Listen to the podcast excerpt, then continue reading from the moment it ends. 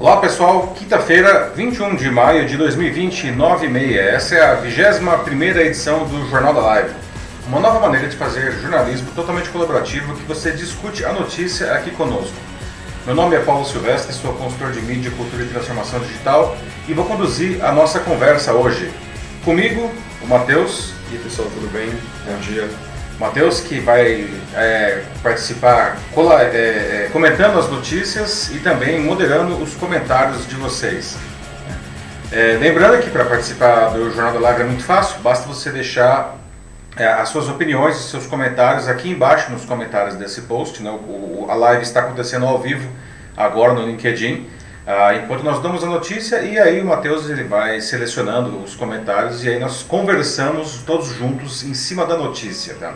Lembrando que após o final da, da transmissão, esse conteúdo ele continua disponível, gravado aqui no LinkedIn e ele vai também em vídeo para o YouTube e para o Facebook e vai também como podcast nas principais plataformas do mercado, como Spotify, Deezer, Google Podcasts, Apple Podcasts e SoundCloud. Basta você procurar o meu canal lá, uma capa elétrico e se inscrever. Muito bem, pessoal. Estas são as notícias que nós vamos debater aqui hoje. Não? Afinal, a cloroquina deve ou não ser usada no tratamento do novo coronavírus? Depois do super rodízio, veio o super feriado aqui em São Paulo. Será que isso adianta para alguma coisa? A transformação do mundo do trabalho que a gente está vivendo, todos nós estamos sendo impactados, não? Isso é uma ameaça ou é uma oportunidade? Finalmente, você é capaz de viver com diferenças e até mesmo perdoar? Então começamos agora a 21 edição do Jornal da Live. 21 edição, dia 21 de maio. E começamos já ah, com um tema que foi debatido já aqui no Jornal da Live em outras ocasiões, não, por ser de grande importância, mas que pegou fogo desde a semana passada, quando o Nelson Teich ah, de, caiu do cargo de ministro da Saúde, né, que é o uso da cloroquina no tratamento do Covid-19, o novo coronavírus. Né. Porque parece que esse assunto nunca se resolve. Né? O único país do mundo em que ainda debate o uso da cloroquina, se quiser, é o Brasil. Né? Nem na França, onde surgiu isso, isso continua sendo debatido. Afinal, a cloroquina ela é eficiente no combate ao novo coronavírus? É seguro tomar a droga? Eu já começo perguntando aqui para vocês, não? Vocês tomariam a cloroquina caso vocês fossem infectados pelo Covid-19? E de forma preventiva, ou seja, você não está doente ainda, você tomaria a, o remédio? Não? O remédio ele deve ser usado em larga escala no tratamento da doença? Não? Então vamos tentar, de uma vez por todas, não jogar luz nesse debate. Bom, para entender o uso da cloroquina, temos que analisar é, esse caso sob perspectiva da ciência, não? da política e da economia, as três coisas. Do ponto de vista da ciência, vamos aos fatos. Tá? E aqui vale ressaltar que nós temos profissionais de renome dos dois lados dessa discussão. A cloroquina, que é um remédio barato e conhecido há décadas, não, é usado no combate à malária e ao lúpus, principalmente. Não, e ele pode ser usado no combate ao novo coronavírus. Isso nunca foi proibido, tanto que tem muito médico receitando isso a seus pacientes, já que, que, a seus pacientes que já estão contaminados. Mas médico e paciente precisam concordar com esse tratamento. E aí, olha só, existem sim casos relatados de pessoas que foram tratadas com um coquetel de drogas em que a cloroquina estava presente e que se curaram mais rapidamente. Né? O coquetel mais comum junto à cloroquina, a azitromicina, que é um antibiótico, né? Ah, e a doses de zinco. Apesar desses casos, não há consenso que a cloroquina foi determinante nessas melhoras. Né? Mesmo porque muitos pacientes que tomaram o mesmo coquetel no mesmo estágio da doença não melhoraram. Portanto, a comunidade científica internacional é categórica em afirmar que não há confirmação de que a cloroquina mate o Covid-19. Não há. E nunca, nunca, jamais a cloroquina deve ser tomada de maneira preventiva, porque de forma alguma ela cria eventuais anticorpos ou fortalece o sistema imunológico. Por outro lado, a cloroquina tem efeitos colaterais bem conhecidos, como afetar funções hepáticas, diarreia e até arritmia cardíaca, o que pode causar um ataque do coração. Dessa forma, a comunidade científica rejeita fortemente a ideia de pessoas tomarem o medicamento sem supervisão próxima de um médico, de preferência apenas em hospitais para que eventuais efeitos colaterais sejam contornados se aparecerem. Não tem nada a ver com uma das fake news mais disseminadas sobre esse assunto, é, que diz que a cloroquina não é liberada porque ela é barata e contrariaria os interesses da indústria farmacêutica. Então, resumindo do ponto de vista da ciência e da saúde, a cloroquina pode ajudar no combate ao Covid-19, ao combate ao Covid-19, como pode não fazer absolutamente nada. As observações, elas estão longe de ser conclusivas. Por outro lado, pode causar efeitos colaterais severos que podem até levar à morte. Né? É por isso que só pode ser usada com o consentimento do paciente e do médico, né? e sob supervisão desse último. Ah, então, por que não se libera de uma vez a cloroquina né, para todo mundo? E aí, enfim, toma quem quiser. Né? E aí a gente entra num outro ponto da questão que é justamente o aspecto uh, político. Uh, o distanciamento social é a única coisa que comprovadamente reduz o contágio e as mortes pelo novo coronavírus. Né? Em todo mundo, os países que apresentaram uh, os melhores resultados de combate à pandemia são os que adotaram rapidamente e de maneira severa, em muitos casos, o distanciamento social. O caso da Nova Zelândia e da Coreia do Sul, por exemplo. Os que demoraram e sofreram pesadamente com doentes e mortos adotaram as medidas assim que perceberam a realidade dolorosa dos fatos, que é o caso da Itália e da Espanha. Né? E ainda os países que adotaram tardiamente ou mal o distanciamento social e hoje são os piores do mundo no combate à doença, que é o caso dos Estados Unidos e, desgraçadamente, de nós mesmos aqui no Brasil. Né? Ah, fechamos a quarta-feira, né, ontem, com 293 mil casos confirmados, o que nos coloca na terceira posição mundial. 19 mil mortos, não, o sexto país do mundo com mais fatalidades. O problema é que nós ainda estamos subindo com força nessas duas curvas, enquanto outros países muito afetados já estão em queda. Os presidentes Trump dos Estados Unidos e Bolsonaro do Brasil vêm pressionando fortemente para a reabertura da economia. Para isso, é, eles, eles precisam que a população se sinta segura para retomar as atividades. E a cloroquina é a chave para isso, pois se ela fosse realmente uma cura segura, se alguém ficasse doente, bastaria se medicar e a vida seguiria normalmente. Mas acabamos de ver que isso está longe de ser verdade. Né? O, tanto que essa pressão do Bolsonaro foi o principal motivo da demissão do Nelson Tait do cargo de ministro da Saúde. O Tait, que é médico, se recusou a aceitar a ordem do chefe e definir a cloroquina fosse usada de forma ampla, não, principalmente nos estágios iniciais da doença. Ora, mas ele não era o ministro da Saúde, que é o representante desse mesmo governo no assunto, o Tati também contradizia o Bolsonaro na questão do isolamento social. Né? O ex-ministro da Saúde defendia que o isolamento deveria continuar. É, ele não durou nem um mês do cargo depois de substituir o Luiz Henrique Mandetta, que também caiu por enfrentar o chefe nos dois quesitos. Né? Os dois ministros sabiam que, se a cloroquina fosse vista pela população como uma droga milagrosa, o pessoal simplesmente relaxaria nos cuidados, o que causaria uma explosão de mortes. E, de fato, Parte da população está relaxando porque, não aguenta mais não ficar dentro de casa. E os números estão explodindo ao invés de se estabilizar, mesmo com a grotesca subnotificação de casos aqui no país. Enquanto isso, na terça, dia que o Brasil teve, segundo os dados do próprio Ministério da Saúde, 1.179 mortes pela doença, o Bolsonaro continuou insistindo na abertura da economia e na cloroquina como solução mágica, e ainda fez uma infeliz piada durante uma entrevista ao vivo Bolsonaro disse rindo: quem é de direita toma cloroquina e quem é de esquerda toma tubaína. Ah, bom, então a gente chega no terceiro aspecto, que é o aspecto da economia. Não? Sim, a economia ela está ladeira abaixo. Isso é ruim para todo mundo, né? é ruim para o cidadão e é ruim para as empresas. Né? Ah, e o governo sabe que nenhuma gestão resiste a uma quebradeira na economia. Então isso também é ruim para ele, para o governo. Não? Então vamos abrir tudo para girar a economia, certo? Não é errado, claro que não. Né? Como, aliás, está sendo visto nos países que já estão em condições de flexibilizar as regras de distanciamento social, qualquer afobamento nisso pode provocar uma nova e devastadora onda de contágio que faria a economia travar de vez. Né? Falamos disso, inclusive, na semana passada, aqui mesmo no Jornal da Live. Né? Abrir a economia restritamente agora seria quase uma eugenia, não? ou seja, um processo em que os que tivessem melhores condições para se preservar ou se tratar sobreviveriam, enquanto a enorme contingente de pobres sem essas condições acabaria morrendo em nome de salvar a economia. E não tenha nenhuma dúvida, muita, muita gente vai morrer se a gente abrir a economia restritamente nos próximos dias, porque a gente está ainda subindo na curva.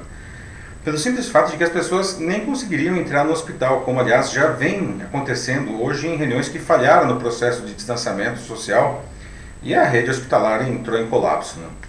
Se você não consegue nem entrar no hospital, mesmo que a cloroquina fosse uma droga milagrosa, ah, os doentes não iam receber, porque não ia ter médico para receitar. Ah, mas as pessoas precisam comer, pagar suas contas, certo? Precisam mesmo. E é nessa hora que o governo precisa se apresentar. O governo tem que garantir essa renda mínima universal. Muitos dizem que o governo não tem dinheiro para isso. Né? Seria verdade em um cenário normal, mas esse não é um cenário normal. Estamos numa economia de guerra. Não? Todos os recursos, especialmente de obras que não sejam absolutamente essenciais para a manutenção da vida, devem ser redirecionados para a renda mínima. De todos os países mais afetados pela pandemia, o Brasil é o que menos investe no, no, no seu combate ao vírus proporcionalmente ao seu PIB. Né? 1,5% do PIB do Brasil está sendo investido a isso. Para ter uma ideia, nos Estados Unidos, 5% do PIB, olha que o PIB deles é muito maior que o nosso, está né? sendo investido. Né? A Alemanha, 6%, os países europeus nessa faixa também. A gente continua gastando, no final das contas, no que não se deve. Não? Já me perguntaram mais de uma vez, poxa, se você fosse, ficasse doente, você não ia tomar cloroquina?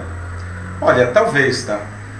Mas se eu já estivesse doente, tá? só nesse caso, né? e se eu estivesse em um hospital com supervisão médica, né? Ah, o que eu preciso fazer, na verdade, é fazer de tudo para não ficar doente. Né? E isso inclui não acreditar em milagres e não disseminar essa informação, inclusive como formador de opinião. Né? Eu tenho que cuidar de mim, não? pela minha família, pela minha própria saúde né? também, mas também para toda a sociedade. Não? Eu não posso ficar disseminando falsas esperanças. Não? Sincero, meus caros, o que a gente faz agora? refaça suas perguntas. Né? Você usaria cloroquina ah, caso fosse infectado pelo novo coronavírus? Não. Isso é uma coisa.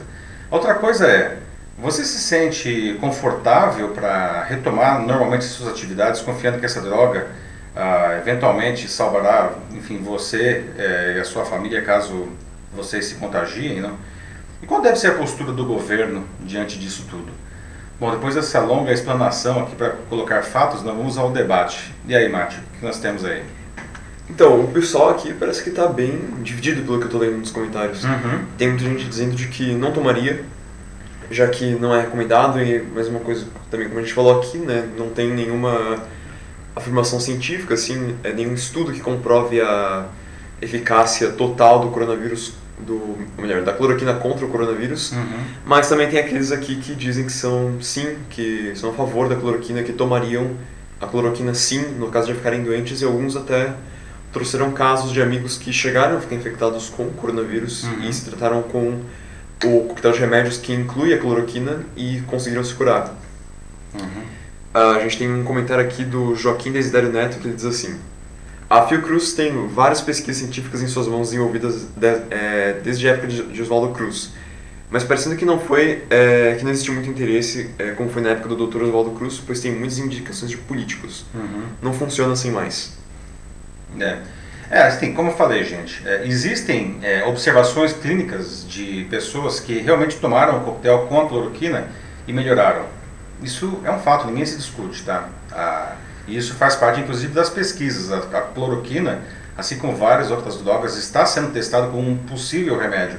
O problema é que, da mesma forma que muitas pessoas que tomaram o coquetel se curaram, existe um número igual ou até maior de pessoas que tomaram o mesmo coquetel na mesma situação, no mesmo estágio da doença, e não fez diferença nenhuma. É por isso que não se pode é, afirmar categoricamente que a cloroquina vai curar as pessoas. Não.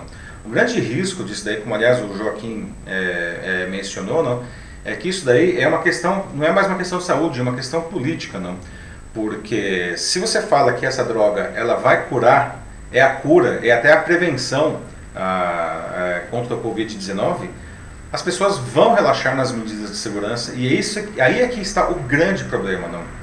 A gente não pode relaxar nas medidas de segurança. A única coisa que confirmadamente já a, conformadamente é, evita o contágio, né? É, são questões de distanciamento social, questões de higiene pessoal, não? Mesmo os países que já estão reabrindo, eles estão reabrindo muito, muito lentamente, como a gente falou na semana passada, não? e com uma série de cuidados. Então, sim, existem pessoas tomando a cloroquina e que estão se curando, mas existem pessoas que estão tomando a mesma coisa e não estão se curando. É por isso que não dá para afirmar isso daí.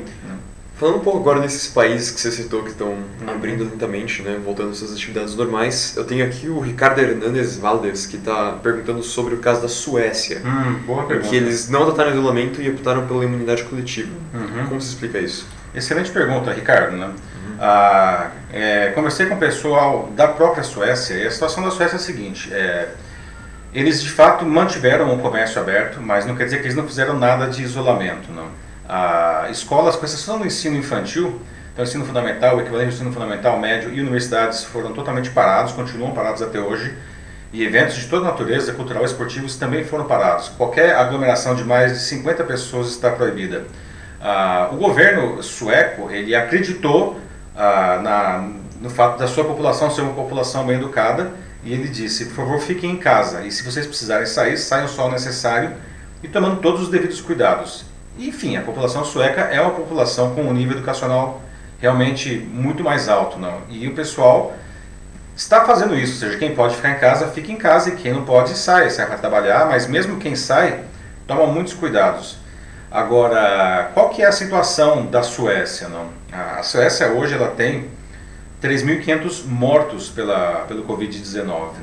Isso considerando que é um país com apenas 10 milhões de habitantes, é menos que a cidade de São Paulo. Não? O índice de letalidade, se for pensar, então, ele é altíssimo, não? Ah, considerando que a população brasileira é 20 vezes a população sueca, mais de 20 vezes, não?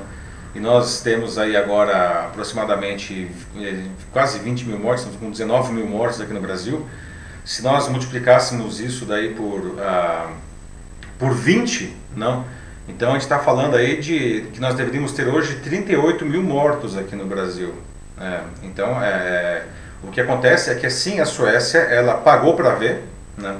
E só que lá o índice de letalidade é muito alto, muito alto. Inclusive muito mais alto que os países vizinhos escandinavos, na Finlândia, por exemplo, né? a Noruega, a, que adotaram medidas severas de distanciamento social e hoje eles, eles têm a, índices de contágio e de mortes muito mais baixos que os da Suécia. Né? É, e são países com o mesmo nível educacional igualmente alto. Né? Então, uma excelente pergunta, mas essa é a questão. Né? O país tem muitos mortos para a quantidade de, de, de, habitantes que ele tem. Aliás, desculpa, né? eu falei que nós teríamos 19 mil. É, é, se nós temos 19 mil vezes 20 mil, a gente não teria uh, ah, 38 mil, nós teríamos 380 mil mortos, é isso? É, é, exatamente, nós teríamos 380 mil mortos. Né? Então veja só é, o poder da, da, letalidade nesse caso aí de um país com uma população de, de, alto, uh, de, alto, de alta educação, né, mas que se manteve aberto. O Maurício Bernardes, ele pergunta, é, não pergunta, ele fala aqui de que o fato de indicar alguma coisa assim, sem qualquer tipo de segurança ou provas, indica o grau de responsabilidade do sujeito. Loteria com a vida dos outros. E finaliza dizendo de que a discussão não é se funciona ou não. É. Exatamente, não. Ah, e, e, é isso que eu digo. Tá? Eu acho que assim, a, a, nós temos médicos importantes, inclusive defendendo aqui no Brasil a cloroquina, uhum. não. Ah, qualquer médico pode, tem liberdade, faz parte da sua prerrogativa, não. É, receitar qualquer droga para os seus pacientes, não.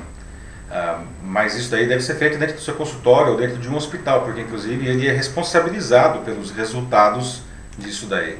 Então, ah, nós vemos de fato muita gente já sendo é, é, é, cuidada com cloroquina aqui no Brasil, com supervisão médica. Tá? O problema é nós falarmos isso abertamente como se fosse um fato consumado que está longe de ser, infelizmente. Seria ótimo que fosse verdade que a cloroquina fosse esse remédio milagroso, porque isso permitiria que a gente retomasse a nossa vida praticamente. Não? O problema de, de você dizer isso publicamente, principalmente se você é um formador de opinião, se você é uma autoridade da saúde ou principalmente uma autoridade política, é que muita gente vai acreditar nisso, porque realmente as pessoas já cansaram a beleza de ficar dentro de casa, as que podem ficar, não. É, é, elas querem sair, elas querem retomar sua vida, né? já são dois meses aí. Então, ah, se um formador de opinião ou uma autoridade diz isso, muita gente vai sair de casa. E mais do que sair de casa, vai até relaxar com coisas mais simples, do tipo lavar as mãos, usar máscaras, é, evitar aglomerações. Não? E a gente observa que mesmo aqui no Brasil, não, mesmo aqui em São Paulo, a, as regiões que têm mais contágios e mais mortes são justamente as regiões que, que, que estão fraquejando nessa questão, nesses cuidados. Não? Então, de novo, né, o problema é, é, é esse, não? É, é você dizer alguma coisa que vai fazer com que a população volte para a rua de uma maneira totalmente descuidada. Sim, isso é uma coisa que não só a gente tem que cobrar de nossos governantes, dos políticos, mas também de nós mesmos, né? Uhum. O que tem que começar com cada um. Outro comentário aqui é do Paulo César Martim Guimarães, que diz que infelizmente nós temos uma indústria de calamidade pública no Brasil, o que, o que permite que os governadores e prefeitos é, façam compras sem prestação de contas ou licitações. É. Com isso, ele termina dizendo de que os remédios dessa forma ficam politizados, como a cloroquina, por exemplo, isso. e parece muito mais que eles têm interesse em prolongar a epidemia. É, pois é, a gente vê, é, é, um, é uma loucura isso, né, gente? Numa situação absolutamente dramática como essa que a gente está vivendo, não houve desde provavelmente da, do caso da gripe espanhola em 1918 não houve uma crise de saúde pública assim nem no Brasil nem no mundo tá?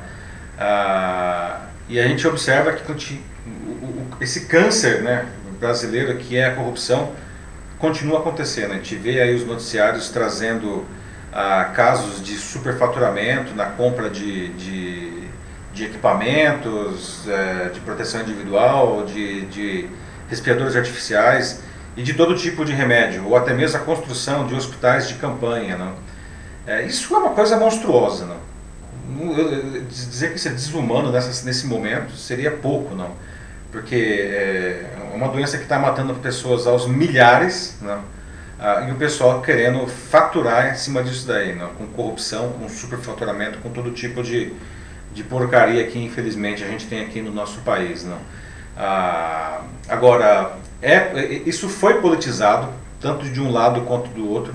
Tá? É uma discussão que é inócua, como eu já falei agora, o único país do mundo que ainda continua falando sobre cloroquina é o Brasil. Né? Em todos os outros países, nos Estados Unidos, que tem até o Trump falando de vez em quando lá, não? Ah, o CDC, que é o Centro de Doenças Infecciosas lá da, dos Estados Unidos, ele retirou no começo de abril qualquer recomendação de cloroquina para a comunidade médica, não? e como eu disse, está na França, onde isso surgiu, isso já foi retirado. Ninguém mais fala de cloroquina no mundo.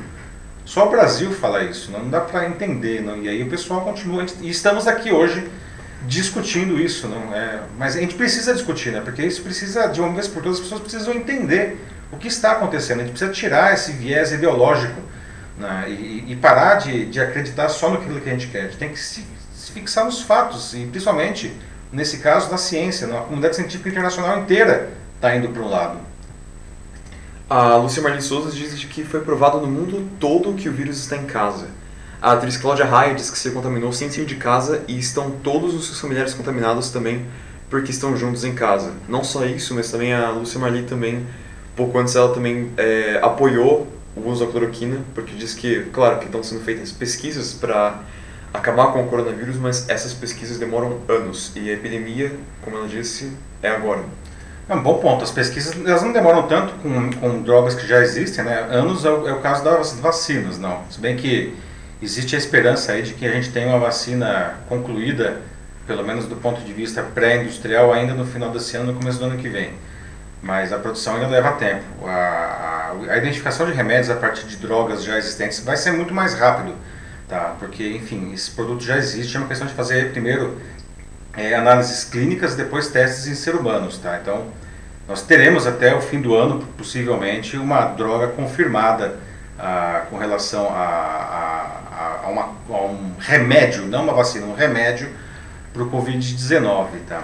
Ah, mas até lá, é, nós não podemos, não, é, é, Lúcia, entenda, a gente não pode afirmar que um remédio é a cura se ele não é, e a cloroquina não é, não é a cura para o Covid-19. Não é. Existem, de novo, observações clínicas tá, que é, indicam que pessoas foram curadas sim com o coquetel, assim como também existem observações clínicas que dizem exatamente o contrário. E é esse que é o ponto.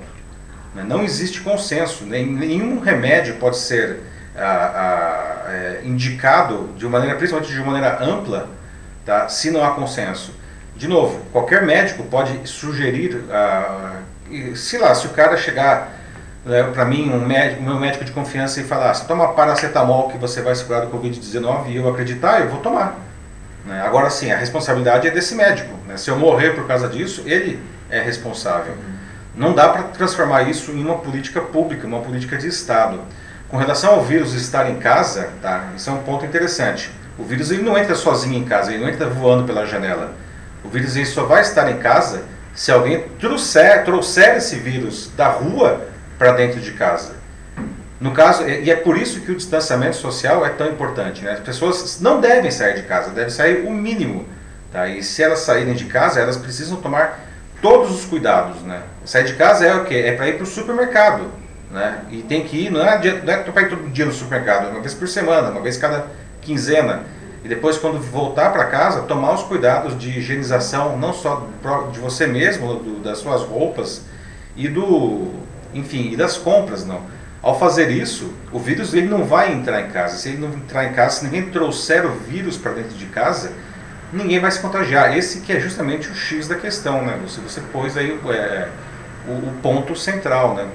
É, se tiver uma pessoa dentro de casa contaminada, principalmente em ambientes ah, pequenos, como no caso a gente vê nas favelas, não, que tem um monte de gente morando em um cômodo, dois cômodos, não, que, tá, é aí que dá, a desgraça, né? porque essas pessoas realmente se contaminam muito. E, aliás, é uma observação hoje já que o vírus que entrou no Brasil como um vírus de rico, porque eram pessoas que viajavam para a Europa, não? Né? foram para a Itália, para a Espanha, ou que foram para os Estados Unidos e trouxeram, eles trouxeram o vírus para cá, da, da, da, Europa ou dos Estados Unidos. Ah, essas pessoas elas eram ricas, não? Ah, só que hoje as pessoas de maior poder aquisitivo estão se curando, né, estão, é, não estão mais se contagiando e o vírus está migrando para as comunidades de baixa renda, que é um, um grande problema, porque esse pessoal é justamente quem depende da saúde pública.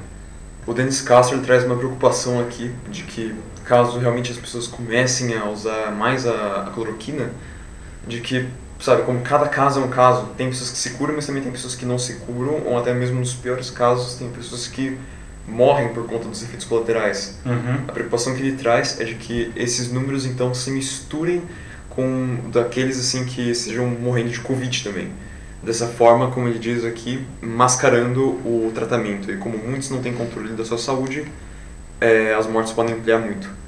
É, isso é verdade, Denis. Né? Ah, que aliás, isso daí se, se se liga a um outro grande problema que nós temos aqui no Brasil com relação a isso, que é o problema da subnotificação. Né? O Brasil é um dos piores países do mundo do ponto de vista de testagem, principalmente entre os, os países mais, é, mais ah, atingidos pela pandemia. A gente está em último lugar no mundo no que diz respeito à testagem. Então a gente não sabe quantas, quantas pessoas realmente morrem e quantos, quantos infectados nós temos no Brasil. Né?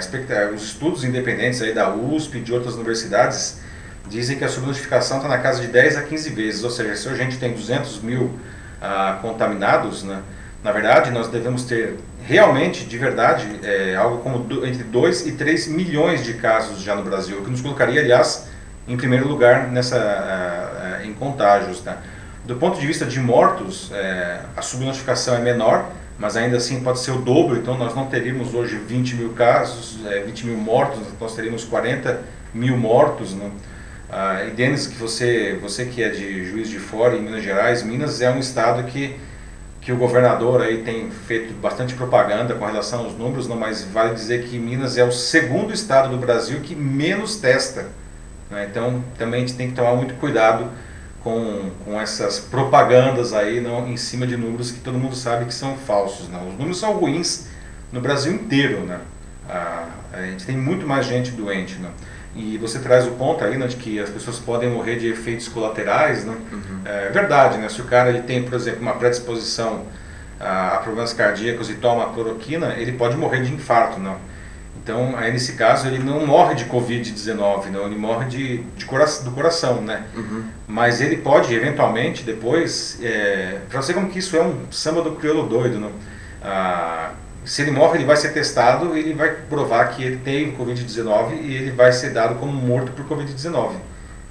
Então é, é uma, é uma, coisa, é, é, é preciso testar e é preciso fazer um uso é, racional e, e, e responsável do, do, dos medicamentos. Né? Não, inclusive aqui é, eu acabei de encontrar nos comentários uma pessoa que disse que perdeu sim um parente aqui, um conhecido, é, enquanto estava em tratamento com o é, com cloroquina. É a Tânia Margarida Prado. Então ela disse que... Lamento muito, Tânia. Sinto sim. muito pela sua perda aí. Sim, de verdade, é péssimo, assim, eu sinto muito também. Foi um conhecido que morreu, assim, durante o tratamento. Ela não sabe a dosagem, mas faleceu. Então não dá pra saber se realmente ele morreu por efeito colateral do, da cloroquina ou se simplesmente o tratamento não foi eficaz e ele morreu de Covid. É, esse é o problema de... Você quer continuar uma coisa aí? Não, não, só isso mesmo. É. Esse é o problema de ter uma, um remédio que, que ainda não está confirmado, não. É, a pessoa, o amigo, conhecido da Tânia, enfim, faleceu e ah, não se sabe se ele faleceu do Covid né, ou do efeito colateral. E não se sabe se ele morreria de qualquer jeito, né, com ou sem o tratamento. Da mesma forma, ah, a gente não sabe se a pessoa se curaria com ou sem o tratamento com a cloroquina. Esse que é o X da questão. A gente não tem certeza de nada. Né? E é esse que é o grande problema. A partir, a partir do momento que a gente não tem certeza de nada, a gente não pode afirmar categoricamente que isso daí é um remédio ah, que pode ser usado e que as pessoas vão se curar. Né? Esse é o grande X da questão. É né? por isso que, que eu fiz, é, fiz questão de fazer até essa abertura e, e, colocar essas três vertentes, não? a vertente da ciência barra saúde, a vertente da política e a vertente da economia, porque o debate em torno do uso da cloroquina ele está associado essas três coisas. Não dá para pegar, olhar e ficar olhando só por um dos lados. Né? O Paulo César Martins ele volta aqui, ele já tem falado em vários comentários e aqui eu vou falar agora o que ele está dizendo uhum. de, sobre os estudos da doutora Nilze, uhum. Nise, uhum. é, que é infectologista oncologista. E ele disse que confia nos estudos dela e pelo que eu andei lendo aqui nos comentários, o estudo dela diz de que, uh, segundo ela, né, é, se a cloroquina é utilizada no início do tratamento contra o coronavírus, nos primeiros sintomas, isso eventualmente pode levar a uma cura, uhum. segundo ela. De novo, a gente volta para esse ponto, né, que a gente tem é, profissionais respeitados né, dos Sim. dois lados da conversa, tanto contra o uso da cloroquina quanto a favor, como é o caso aqui da doutora Nise. É, a Nise Yamaguchi é uma médica super conhecida e respeitada. De maneira nenhuma eu questiono a capacidade técnica dela, muito pelo contrário, tá? Nem técnica e nem moral nenhum, de, de nenhuma maneira, tá? Ah, mas como eu falei, ah, ah, o médico ele pode receitar qualquer remédio. É, é, isso é prerrogativo do médico e ele se responsabiliza por isso. O problema, de novo, né, é nós colocarmos isso como uma política de Estado e o remédio, ele, por mais que existam sim observações clínicas favoráveis ao uso da cloroquina, elas não são decisivas, porque da mesma forma, existem um monte de casos em que não houve a cura. Né? E, aí, gente, esse é o X da questão. O médico, se você ficar doente, é, o médico ele, ele te receitar e você, você pode tomar. Nunca foi proibido isso daí, tá? O que, mas é, é mesmo o protocolo que ontem o Ministério da Saúde, lá o ministro interino, o Pazuello, lá o general Pazuello, é, colocou esse protocolo que aliás foi bem criticado por vários é, profissionais de saúde por, por ser muito raso, não ter, mal ter a farmacologia e não ser assinado por nenhum médico, na primeira vez na história de um protocolo da, do Ministério da Saúde que não tem nenhum médico assinando. Mesmo esse protocolo raso, ele fala que não há a confirmação de que isso vai trazer resultado e que o médico e o paciente precisam se responsabilizar, o paciente inclusive ele precisa assinar um termo de consentimento sabendo dos riscos porque ah, no protocolo também diz os riscos da, da, dos efeitos colaterais, que não são poucos. Né? Então, ah, de novo, a doutora Nise Yamaguchi, ela tem aí o, a, a, sua história, tá? E ela defende isso, ok, tá? Ela pode defender isso daí. Nós não podemos é, transformar isso em uma política de Estado para que as pessoas se sintam seguras quando de fato não há essa segurança. Né? E isso é que é o grande perigo. Sim. Não sem contar aquelas pessoas que, sabe, precisam da cloroquina para outro, outras doenças que elas já têm. Como, por exemplo, a malária, a cloroquina foi utilizada. Isso, para tratar. malária, lupus, né? Lupus, sim. É, e aí, tipo, então, se a gente começar a comprar em massa a cloroquina para que a gente se previna, ou mesmo trate o, o nosso coronavírus, uhum. a gente tem que pensar que as pessoas também vão ficar sem o remédio delas. Ou seja, a indústria farmacêutica vai ficar sobrecarregada com a produção do remédio é, não vai ter para todo mundo. Até tá o exército está produzindo bastante remédio para evitar isso daí, mas isso a gente viu quando surgiu a história da cloroquina, um monte de gente correndo para a farmácia e comprando a droga. Sim. E houve aí um desabastecimento. Né? E aí a gente entra em outro ponto que é seríssimo. Né? Pessoas que tomam a cloroquina preventivamente. Gente, do ponto de vista preventivo, isso é zero racional. O senhor Spock deve estar se revirando no túmulo, porque é completamente ilógico isso daí. Certo? A, a cloroquina não vai é, matar o vírus preventivamente, porque você não tem o vírus ainda. Tá? Supondo até que ela fosse capaz de fazer isso. Né? E definitivamente ela não vai é, produzir anticorpos né? e, e nem mesmo a, aumentar a, a sua capacidade imunológica. Ela não faz isso. Ela não faz isso. Ninguém afirma que a cloroquina faz isso, então não faz o menor sentido você tomar o remédio preventivamente, não. Que é um negócio que é inócuo, né? Como tomar a água com açúcar, não. Só que é uma água com açúcar que pode trazer efeitos colaterais super indesejados, não. Vamos partir para o próximo assunto, Márcio? Tem mais Vamos algum lá. ponto aí que você gostaria de destacar do debate? Que também tem um monte de, de gente... É, até agora eu também não consegui ler todos, infelizmente, mas... É. Pessoal, de novo, é, obrigado, assim, muito bom ver que vocês realmente têm argumentos aqui dos dois lados, o pessoal trazendo muita coisa interessante para a mesa aqui para debater. É, mas realmente o tempo é o nosso problema, uma pena a gente não pode é. fazer mais. Lembrando que depois uhum. eu, eu, eu, leio todos os comentários, né? E, e, inclusive metade deles eu comento, né? Não dá, realmente é. Semana passada a gente teve quase 700 comentários. Sim. Né?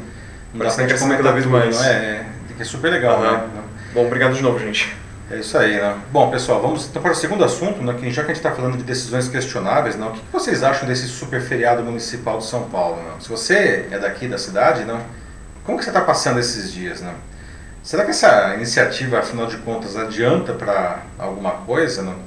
Se você não for de São Paulo, vou explicar esse caso maluco, tá? Então, se você for aqui de São Paulo, você me acompanha. Bom, a Prefeitura de São Paulo antecipou para ontem o feriado de Corpus Christi e para hoje o Dia da Consciência Negra. Não? Amanhã, sexta-feira, será ponto facultativo. E o governo do estado de São Paulo tenta antecipar para segundo feriado estadual da Revolução Constitucionalista de 1932. Né? Se der certo, serão seis dias de feriados seguidos. Né? O objetivo é que as pessoas não saiam de casa para evitar o contágio do novo coronavírus. Afinal, as taxas de distanciamento social continuam muito baixas na capital abaixo de 50% em dias úteis. A meta do governo do estado é de 70%, com um mínimo de 60%. Na semana passada, a prefeitura instituiu inclusive um super rodízio de veículos com o mesmo objetivo. E os resultados foram decepcionantes, né? porque as pessoas continuaram saindo, né? inclusive elas lotaram aí o transporte público, que é ainda pior. Né? E aí durou só uma semana esse, esse super rodízio e acabou sendo cancelado. Né? Agora tem o super feriado, mas ontem as pessoas, no primeiro dia de feriado ontem, né, as pessoas já saíram para e não cumpriram a meta. Né? Muita gente achou que era simplesmente um feriado e saiu de casa para passear. Né? Alguns foram até uh, fazer piquenique, né? alguns viajaram. Né? Teve gente fazendo esse piquenique, inclusive nos jardins ao redor do Parque de Ibirapuera, do lado de fora do parque, né? já que o, o parque está fechado. Né? Então, eu pergunto para vocês, né? principalmente para quem é de São Paulo, mas enfim, acho que esse assunto acaba interessando para todo mundo, porque tem a ver com essa questão né, justamente de como a população ah, encara o distanciamento social. Não? Sim, e quem sabe isso se expanda para os outros estados também. É, pois é, na verdade isso aí é uma tentativa de São Paulo para evitar o, o, lockdown, que já está sendo é, decretado em várias capitais. Né? Ah, as perguntas é, o governo tem que continuar fazendo essas coisas, né, esses super rodízios, super feriados, super seja lá o que for, né? ou é lockdown e acabou, ou simplesmente não faz nada, que é o outro lado. Né? É, a população, ela, na opinião de vocês, deveria ter ficado em casa nesse feriado? Não? Por que as pessoas não estão ficando em casa? Se você for aqui de São Paulo, não? o que você está fazendo nesses dias? Não? Qual é a programação aí para possíveis seis dias de feriado? Não? E, bom, e se você não for daqui de São Paulo, não, o que você faria nessa situação? Dá para a gente convencer o pessoal a ficar espontaneamente em casa? Não? E aí, Mate, temos já o pessoal falando aí? Por enquanto, aqui a gente tem a Eliane Pereira que diz que é um absurdo. Já estamos em casa e não muda nada esse feriado. E, nos, e aqui também tem o Silvio Anselmo, que diz que, na opinião dele, não funciona. Infelizmente, o povo não respeita e piora o percentual. E também o Cláudio Rodrigues Jr. diz de que no ABC só foi decretado de sexta até segunda-feira. É, é porque na verdade isso é uma coisa de, né, da Prefeitura de São Paulo, não ela que a antecipação de Corpus Christi, da, o dia da Consciência Negra, foi da Prefeitura de São Paulo. Né? Então o pessoal do ABC ficou de fora disso daí. Não? Agora tem o governo do estado querendo antecipar, hoje a gente deve ter a resposta disso, né? ah, o feriado de 9 de julho, que é a Revolução Constitucionalista, um feriado estadual aqui de São Paulo, para segunda-feira. Né? Então aí o pessoal da cidade de São Paulo ficaria seis dias em casa, mas o pessoal É, realmente... é como um segundo carnaval, só que em casa. Pelo menos É. supostamente. É um feriado que você não deve Aham. sair, né? Ou, enfim, é, é um feriado para você manter o distanciamento social, né? Mas acho, acho que esse aqui é o ponto, né? Será que o pessoal já está dizendo aí, não funciona. É, a Solange Vilela acabou de colocar aqui também. Não temos feriado, continuamos trabalhando em casa. A Lúcia Marlin Souza acabou de escrever também. Diz que não, o governo tem que respeitar a Constituição. Todo mundo tem direito à vida, só o trabalho ao ir e vir. Né? É, de fato, não. O, como a Solange colocou uma coisa muito interessante, né? Em tempos aí de distanciamento social, de home office, aliás, assunto do próximo é, tema aqui, nosso A gente próximo não tema. para de né? trabalhar. A gente não para de trabalhar, né? Feriado para quem, né? E particularmente tem muitas empresas não, que estão associadas a matrizes ou filiais em outros estados, outras cidades, até outros países, não? E enfim, essas, essas empresas elas continuaram funcionando com os seus funcionários trabalhando em casa ou, ou até no local do trabalho quando, quando é o caso, não? É, o Cláudio Rodrigues também, ele falou aqui de que as pessoas estão sentindo cada vez mais a necessidade de sair e ter contato. Claro que, bom, esse também foi um assunto que a gente discutiu aqui em edições anteriores do Jornal da Live, mas também é uma coisa que está ficando cada vez mais difícil, né? As pessoas Exato. não estão entendendo mais, assim, só essas as videochamadas ou se encontrar para conversar sobre trabalho especificamente ou durante o trabalho. É, e até e mesmo fora disso, parece que as pessoas estão muito exaustas para falar de qualquer outra coisa. Então realmente fica complicado aí. É. Aham. E é, e é dramático isso daí, né? Porque de fato as pessoas ficaram no saco cheio já. Exato. Ou pior, elas estão sem dinheiro, né? Tem que pagar as contas. A gente vai falar disso também ainda. É, e aí e é nesse momento em que a gente está chegando, finalmente, a gente está começando a se aproximar do pico é, do contágio aqui no Brasil, né? E as pessoas estão saindo justamente na hora do pico. Não, haja visto que ontem nós tivemos aí ah, 20 mil novos casos no Brasil, isso só considerando os dados oficiais, fora a subnotificação, né? E 888 mortes ontem, né? Anteontem foram quase 1.200 mortes, né? Aham. É, aqui tem algumas pessoas já, como a Valdine Santos, defendendo o lockdown. Ela disse que não está em São Paulo, mas percebeu que o feriado não adiantou nada, então, na opinião dela, só o lockdown mesmo para parar as pessoas. É um ponto interessante. O lockdown, é... muita gente pergunta, ora, por que, afinal de contas, São Paulo, por exemplo, não decreta logo o lockdown? Não? Outras- Uhum. A gente vê outras cidades Como aí do Brasil. Fortaleza, se não me engano, Manaus, Pará Belém do Pará, né? várias capitais aí já decretaram lockdown porque a situação lá estava dramática do ponto de vista de não ter mais leito. Não? Ah, o fato é que lockdown é uma medida altamente impopular. né? E de novo a gente está encarando isso daí de um ponto de vista político. Não? Ah, você forçar as pessoas a ficarem em casa é alguma coisa que vai ter um custo político muito grande. Não? Ah, o fato é que se a situação se agravar ainda mais, não vai ter jeito, não. A gente vai chegar na situação. ah, aqui no Brasil, a gente não viu, por exemplo, o que a gente viu na Europa, né? na Itália, na Espanha, na França, no Reino Unido. Não? Esses países decretaram lockdown. Não? A gente não teve isso aqui ainda. Não? E, então o pessoal está, enfim, está brincando. E, e a questão é, será que os governadores e os prefeitos aí, que ainda não fizeram isso, eles vão bancar esse custo político aí de decretar um lockdown, que é uma medida extremamente impopular? né? Sim. Mesmo o pessoal que apoia a quarentena também, talvez fique meio com... É, é que o pessoal já está Aham. cansado com esse, com esse distanciamento social mais ou menos que a gente faz. Né? Fizer lockdown aí, o pessoal vai ficar muito cansado mesmo. Né? Tem um comentário aqui do Antônio Bovi, dizendo de que o governador, juntamente com o prefeito, já fizeram com que milhares se aglutinassem nos transportes públicos. Foi terrível isso na É. semana passada. Se infectaram muitos deles e ago- agora e transferiram para seus familiares com resfriados prolongados. Que né, não só voltando para casa com o vírus, mas também a, a- falando das pessoas que saem de casa e vão visitar parentes e aí espalha cada vez mais, né? É. É vergonha o povo não ter o mínimo de malícia é, quanto às pretensões desta, de- é, desta, ép- desta época. desta escória política que domina São Paulo. É. De novo, né, é, essas medidas acabaram se demonstrando inócuas, né, foi quase inocente essa história do super rodízio, não? É, as pessoas, não adianta você tirar carro da rua, você tem que tirar pessoas da rua, não? E as pessoas continuaram saindo, não? E aí foram para o transporte público, que é muito pior, não? Ah, foi, foi um tiro na água, né? Agora está com um super feriado aí, não sei o que vai acontecer. É, a gente já tem estados, como a Adriana Chalala lembrou aqui, fazendo barreiras, né? Como é o caso de Minas Gerais. Exatamente. Aliás, né, a, a, a, as cidades aqui do litoral de São Paulo, né, elas fizeram barreiras, elas queriam simplesmente bloquear, né, fechar, para que justamente os paulistanos não descessem para lá para levar o vírus, né, na visão desses, dessas prefeituras. Né. As barreiras foram é, proibidas pela justiça, mas eles ainda fizeram barreiras policiais para ficar, enfim, desinfetando carros e medindo temperatura, entrevistando as pessoas e a polícia, inclusive, sugere que as pessoas voltem, né? mas enfim.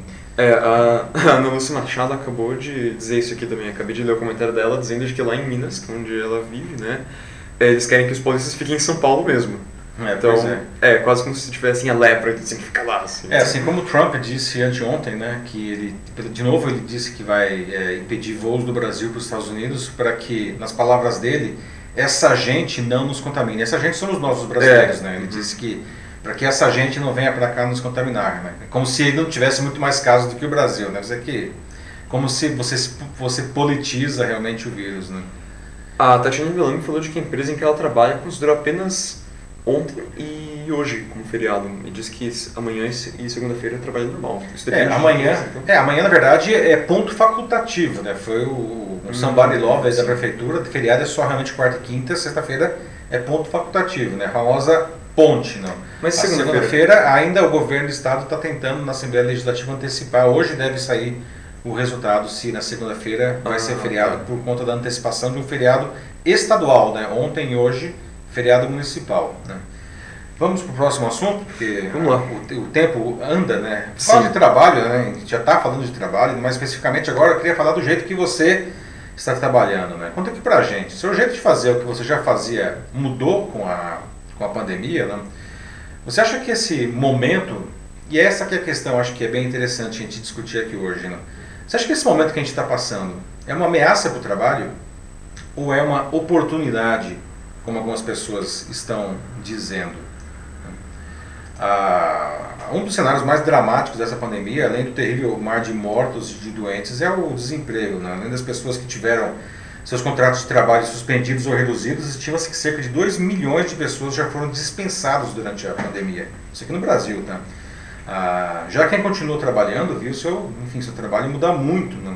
Quem continuou saindo precisou adotar várias medidas de segurança. Né? Quem ficou em casa teve que aprender a desempenhar suas tarefas no ambiente doméstico. Né? Já falou bastante de home office aqui em edições anteriores da, aqui do Jornal da Live. Né? Infelizmente, nesse segundo grupo, muita gente não consegue desempenhar bem as suas tarefas por falta de uma boa conexão à internet, um computador decente, programas adequados ou simplesmente não teve qualquer treinamento ou incentivo, até mesmo dos próprios empregadores. Né? Isso é uma pena, porque cria, a gente cria mais uma divisão na nossa sociedade, né? os que conseguem fazer home office e os que não conseguem. Isso pode atingir todo tipo de profissional. Veja, por exemplo, no começo dessa semana, uma pesquisa do Instituto Península, com professores de escolas públicas e privadas, trouxe que 83% deles não se sentem preparados para dar aula online. Quase 90% deles nunca tinham tido qualquer experiência com o ensino online e 55% deles disseram que até agora não receberam qualquer treinamento. E olha que os professores são praticamente o único vínculo que os estudantes têm com as escolas nesse período, né? isso considerando aqueles estudantes que estão tendo aula. Por outro lado, tem muita gente aproveitando esse momento para se especializar, para aprender, né? muita gente fazendo cursos, assistindo lives, participando de webinars, dos mais diferentes é, eventos e para treinamento. Né? Então, Conta aqui pra gente, né? Como vocês estão realizando as suas atividades profissionais nesse período? Vocês estão em casa, vocês estão saindo? O que mudou, né? Ah, vocês estão aprendendo novas habilidades é, por conta disso, não? O que, que, vai ficar de bom depois que a gente puder voltar a algo que possa se parecer mais à vida normal? Né? Como que está sendo isso para vocês? Bom, uh, o Cláudio Rodrigues Júnior fala de como, bom, mudou também bastante para ele, porque ele é professor da rede estadual de educação, né? Então, de fato, é muito diferente agora. Colega aí. Sim, Cláudio, se você também quiser dar mais uma experiência nos comentários sobre como está o seu trabalho, também seria Exato. muito legal. Uhum. A gente agradece, todo mundo agradece. A Ana Lúcia Souza Machado também fala de que ela já trabalhava online antes, mas com a pandemia é, ela está trabalhando muito mais. E depois daquele tempo em que ela podia sair, né, é, ela acaba trabalhando agora, porque ela não tem muita opção, é, né? Então, e a Ana Lúcia, que é uhum. profissional de eventos, né, está tendo um segmento que parou totalmente, mas está se reinventando agora. A gente começa a ver eventos surgindo aí, né? Sim, ela tem trabalhado mais, inclusive, né, como está cansada também, então, uhum. de fato. É... que mais? Bom, a gente tem algumas pessoas comentando sobre o, o assunto anterior, a respeito do, do, do lockdown. Feriado, do lockdown, aham. Sim. Depois eu vou ler todos esses, esses comentários, pessoal, tá? Uhum. Mas é, só as pessoas dizendo também de que talvez é, né, muito, muitos problemas no, no, próprio povo também, não só no governo. Uhum. De que se as pessoas respeitassem mais, assim, não. Sabe, se deixassem levar, assim, tanto só porque, ah, é um feriado, então eu mesmo vou sair e vou fazer um piquenique no parque, por exemplo, como teve gente aqui que fez é, em torno do Ibirapuera, como falamos aqui. É, exato. Né? Uhum. É, cabe muito, é uma decisão de cada um, né? Não é só... Tem muita pessoa que sai assim que não é porque necessariamente alguém disse para elas ou convenceu elas. No fim, a decisão é, também é, tipo, muitas das pessoas que vão visitar suas famílias veio por escolha própria, ou seja, Sim. é falta de julgamento, assim, um julgamento ruim, uhum. que deveria ser melhorado, de fato. Bom, e mais com relação ao trabalho, mais eu vejo que vem mais uns comentários sim, aí. Sim, A Valdirene Santos diz que ela está com o contrato de trabalho suspenso e desenvolvimento de um trabalho é, de consultoria online, pois ela não sabe como será é, depois que tudo isso passar, né? Se a estabilidade vai, se tudo já vai estar mais estável ou ainda algo meio suspenso por um tempo, é. não se sabe. Então, a Valdirene, que é do setor de hotelaria, não, está com uhum. um contrato suspenso, como ela disse, não, mas ela está se reinventando, né? Ou seja, realmente é, é justamente esse é o, é o, é o ponto aí que ah, que eu queria discutir aqui, né? Como que a gente se acaba se reinventando aí diante da, da dessa pandemia aí, não? É, se reinventando profissionalmente, não? o que, que vai sobrar desse, desse aprendizado depois, não? O caso da Valdirene é um exemplo interessante, não? O Cid Garose diz de que ele continua trabalhando, já que ele cuida do setor de vendas, mas diz que as, os clientes dele assim começaram a sumir assim, e caiu muito, drasticamente, já que a maioria dos clientes dele são lojistas, com lojas uhum. que estão no momento fechadas, né? Então ele simplesmente não tem consumidores. É, pois é, né? Isso é um outro dilema, né? Tem muita gente que fala, ah, nossa, mas eu sempre trabalhei em casa, continuo trabalhando, faço muito menos trabalho em casa. Eu posso me incluir nesse grupo, inclusive. É, para muitos profissionais que trabalham em casa é ok, tá perfeitamente ok. O problema é que às vezes os clientes desses profissionais é, estão com problemas, né? Para eles não é ok. E aí mesmo quem consegue trabalhar bem de casa acaba sendo impactado indiretamente porque os seus clientes desaparecem, né? Sim, e não, e também é ainda mais complicado para quem está sem emprego e buscando alguma coisa, né? Mais complicado ainda. Sim, claro que agora o foco é você se reinventar, como a Solange Vilela disse aqui, e buscar novas oportunidades sempre e reaprender, né? Aprender novas habilidades que esse é o momento mesmo para esse tipo de coisa, mas claro que para alguém como o Roberto Salvador aqui é putz, complicado mesmo. Ele está desempregado desde fevereiro, como ele compartilhou aqui com a gente. É, pois é, né, Roberto? E infelizmente a gente já estava com os números altos e crescendo antes da pandemia, e como eu falei, desde que foi decretado aí esse estado né, de, distanciamento social e as empresas travaram, a gente vê aí mais de 2 milhões de pessoas efetivamente dispensadas, não fora os que têm os contratos de trabalho reduzidos ou, ou suspensos, como o caso da Valdirene. Né?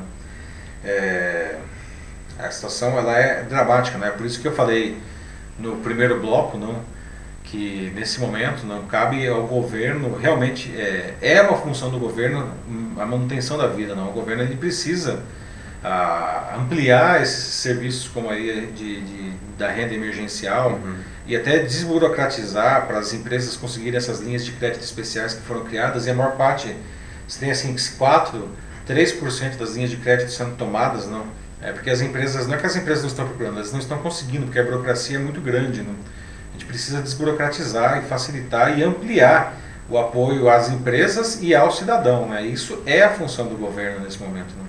Sim, a Rosemary Dantas ela pergunta aqui pela sua opinião, mas especificamente qual é a sua perspectiva para essa atual situação, já que ela trabalha no setor de turismo e ela está em Portugal, assim, então é, ela fala sobre como parece que assim no setor dela parece que muitas demissões serão, vão acontecer, né, e muitos profissionais inclusive vão ter que mudar de área. É, mas é um é. processo que leva tempo, então por isso ela quer saber o que, que é, O acha. setor de lazer e o setor de turismo são provavelmente os setores mais impactados por isso daí, né? Porque eles trabalham por definição com as pessoas no local, não? E as pessoas não estão mais lá no local. Inclusive hotéis devem ser algumas das últimas coisas que devem se reabrir. E aí, Rosemary, né? Uhum. É, eu vou ser sincero, não adianta ficar dourando a pílula aqui, tá? Falar, ah, não, tudo vai ficar bem rápido. É, não, tá? É, eu acho que ah, isso vai demorar. Tá? Na, as empresas elas precisam de alguma maneira se segurar ou a fazer coisas uh, que até de certa forma mudariam até um pouco o próprio segmento. Né? A gente viu, por exemplo, na semana passada mesmo nós discutimos aqui no Jornal da Live o estádio de futebol aqui do Palmeiras que está fechado uh, combinar ideias com outro segmento que também está fechado, que é cinema, para criar um cine drive-in dentro do estádio, não? um cine que você entra com, com o carro. Não? Uh, os, hotel, uh, os eventos aí no caso, como que a Ana Lúcia faz parte desse segmento, não, eles estão se reinventando, assumindo que o fato é que não vai voltar a ter eventos esse ano tão cedo, tá? eventos presenciais, isso vai ser um negócio que vai demorar muito para voltar, então esse pessoal definitivamente recriou todo o modelo de produção de, do, e o modelo de negócios. Né? Hotéis é um negócio mais complicado, porque, enfim, o que o hotel pode fazer nesse momento? Né? É, antes da gente passar para o próximo, só uhum. queria dar o um comentário do Cláudio, que ele comentou aqui com a gente um pouco mais do, do cenário dele, né, como professor. Uhum.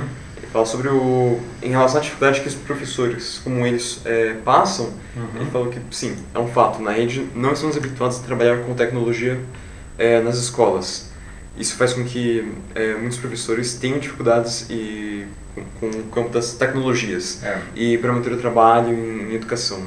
De novo, assim, ele também confirmando de que não há treino, é. não há nenhum preparo. É, mais do que treino, né? E, e isso até é, serve até para ajudar na resposta anterior da Rosemary, né?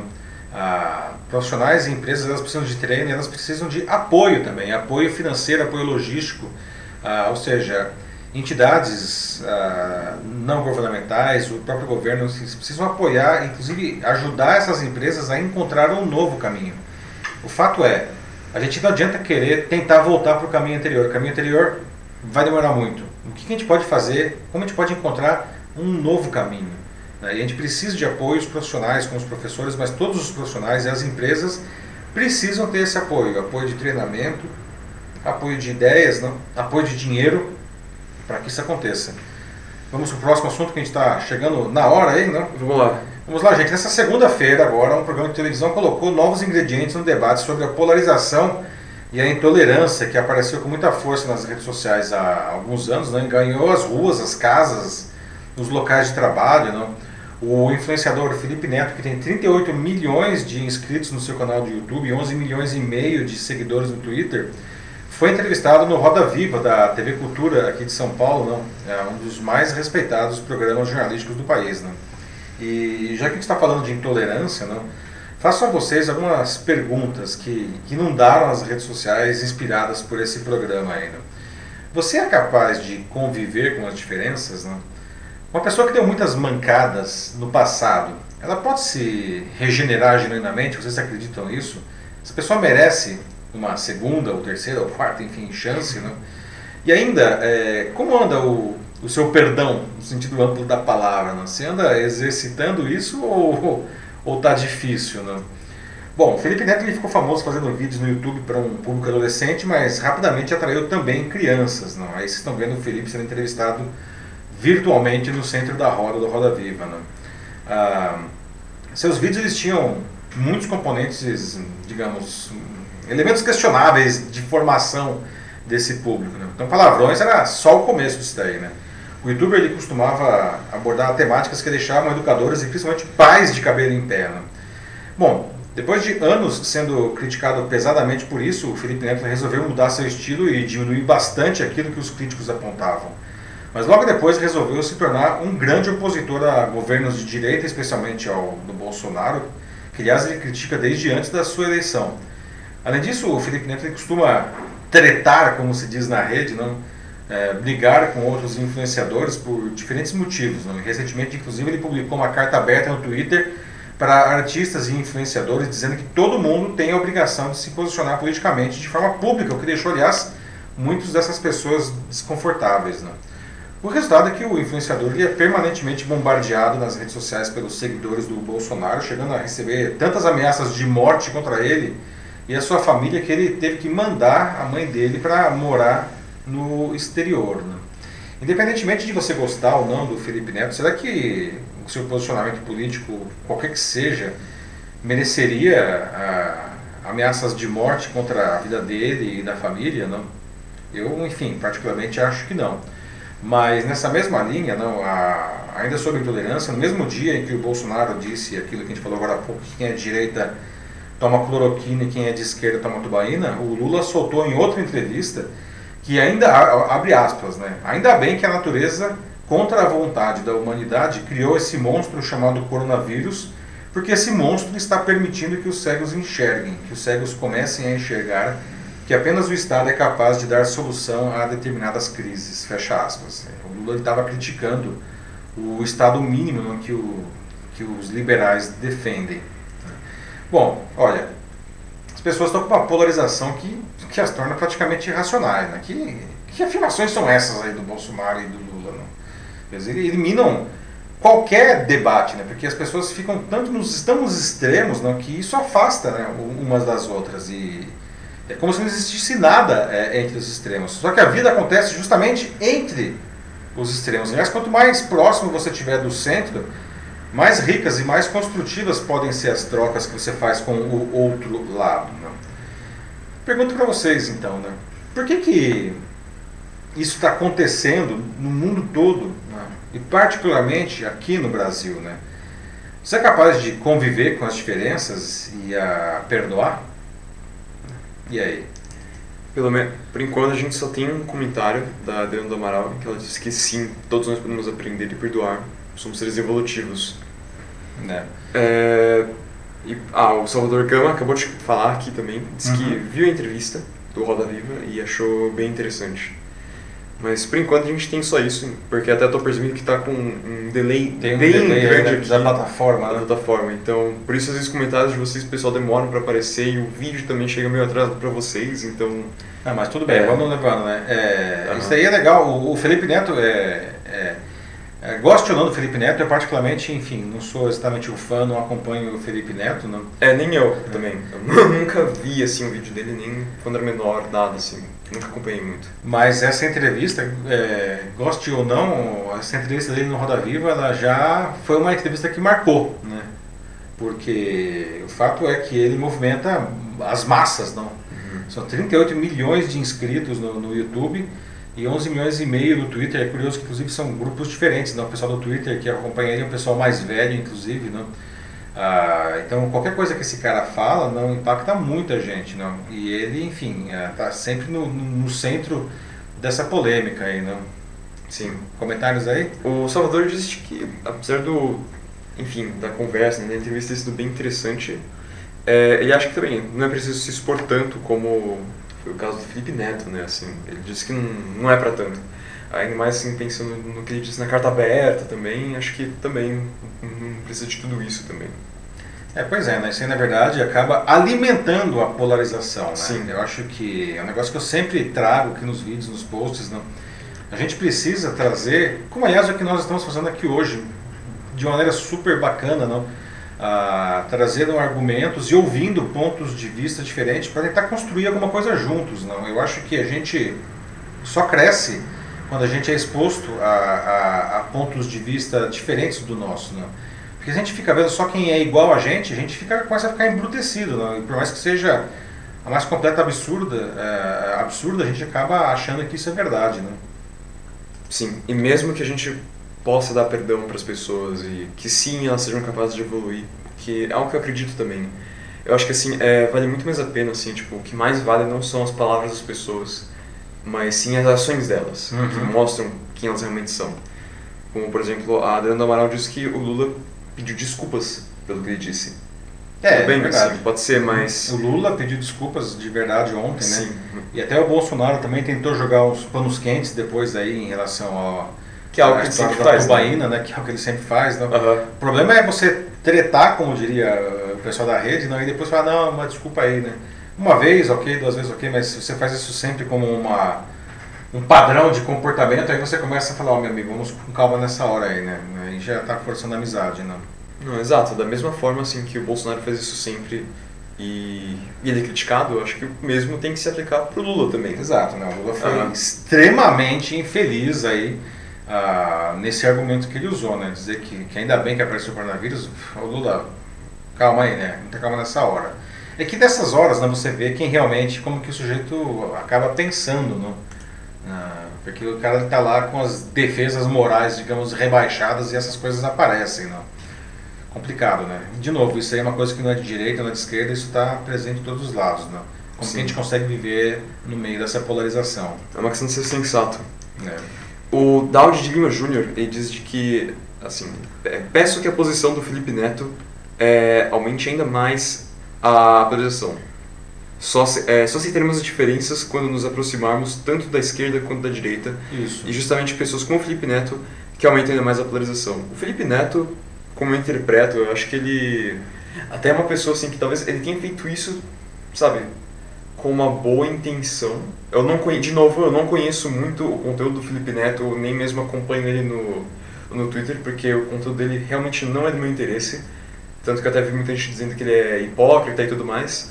Mas, mesmo assim, ele pelo menos joga esses assuntos é, à luz, que por si Uhum. só, mesmo que ele tenha uma motivação, digamos, narcisista por trás de tudo isso, eu ainda acho que é, é algo bom, pelo Tá menos. promovendo o debate, né? O problema é a forma como ele leva, né? Que aí isso realmente não depende da personalidade dele, mas sim a forma, né, como ele transmite a mensagem dele, que é justamente que você falou, Daud, aumenta sim a polarização, infelizmente, o, a separação entre esquerda e direita, É. a separação do povo como um todo. É, falo, você pode ser de direita, de esquerda, de cima, de baixo, do meio, Aham. enfim. Você pode ser o que você quiser, é um direito seu, tá? Mas o- você precisa estar aberto, né? A, a construir, ao, primeiro a ouvir, né? Primeiro a ouvir, que ouvir é muito difícil. Hoje a gente vive uma época em que todo mundo quer falar e quase ninguém quer ouvir. Você precisa aprender a ouvir pessoas que pensam de uma maneira diferente da sua, porque ouvir quem pensa igual é fácil, né? Você precisa ouvir quem pensa diferente, né? E mais do que isso, você precisa aprender a construir alguma coisa com essas pessoas, né? Aham. A Adriana Chalala disse que os filhos dela gostam do Felipe Neto. Surpresa. Muitos filhos gostam do Felipe Neto, Adriano. O, é, o Denis Castro diz que o perdão abre portas para reencontrar os caminhos certos, onde até neste momento foram pegos atalhos. Ou seja, vivendo num loop emocional. Experimente, gera ideias, aproxima pessoas e deixa o coração mais leve.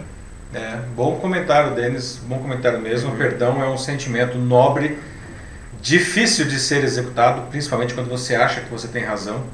E às vezes você, mesmo achando que você não tem razão, é difícil ah, as pessoas é, aceitarem isso daí, né? Sim. Mas o perdão é uma coisa que, que ajuda a gente a construir com o outro, né? Que é uma coisa que está faltando muito, né? Vale Ultimamente. vale a pena tentar, tanto que, inclusive, é, parece que muitas vezes é bem mais difícil você perdoar do Uhum. que, enfim, continuar a odiar ou, ou reprimir. É, até pelos algoritmos de relevância das redes sociais que mostram a gente tudo é, no. colocar todo mundo junto, né? Pensando igual, né? Bom, pessoal, é, infelizmente, com dor no coração, preciso encerrar aqui o nosso É. debate, que está ótimo, mas nós já passamos 10 minutos do tempo. Se estendeu bastante. É, né, agradeço aí o pessoal que se manteve aí, né? Continua conversando. Ah, de novo, vou depois é, olhar ó, todos os comentários, eu leio todos os comentários e vou responder bastante aí também. Ah, agradeço a participação de todos. O Jornal Live só existe graças a vocês. Né? Agradeço também ao Matheus, né, que sempre peça-chave aí, que abrilhanta o nosso, nosso debate e também cuida dos comentários de todos vocês. Não só, de novo, eu só agradeço por estar aqui mesmo, pessoal, e agradeço vocês também por participarem. Obrigado. Então é isso aí, pessoal. Semana que vem, quinta-feira, às 9h30 da manhã, temos a 22 edição do Jornal da Live. Vocês já podem deixar sugestões para assuntos a partir de agora, deixando comentários aqui no, no próprio post, tá? E a gente se vê, né? Se cuidem, bom, enfim, fim de semana, feriado, não sei mais nem o que dizer, né? Hoje já é dia, já estamos em novembro agora, né? É. Enfim, se cuidem, fiquem bem e até a semana que vem. Um abraço, pessoal. Tchau, tchau. Falou, pessoal, e se cuidem e bom feriado, eu acho. Não sei. tchau, tchau. Até.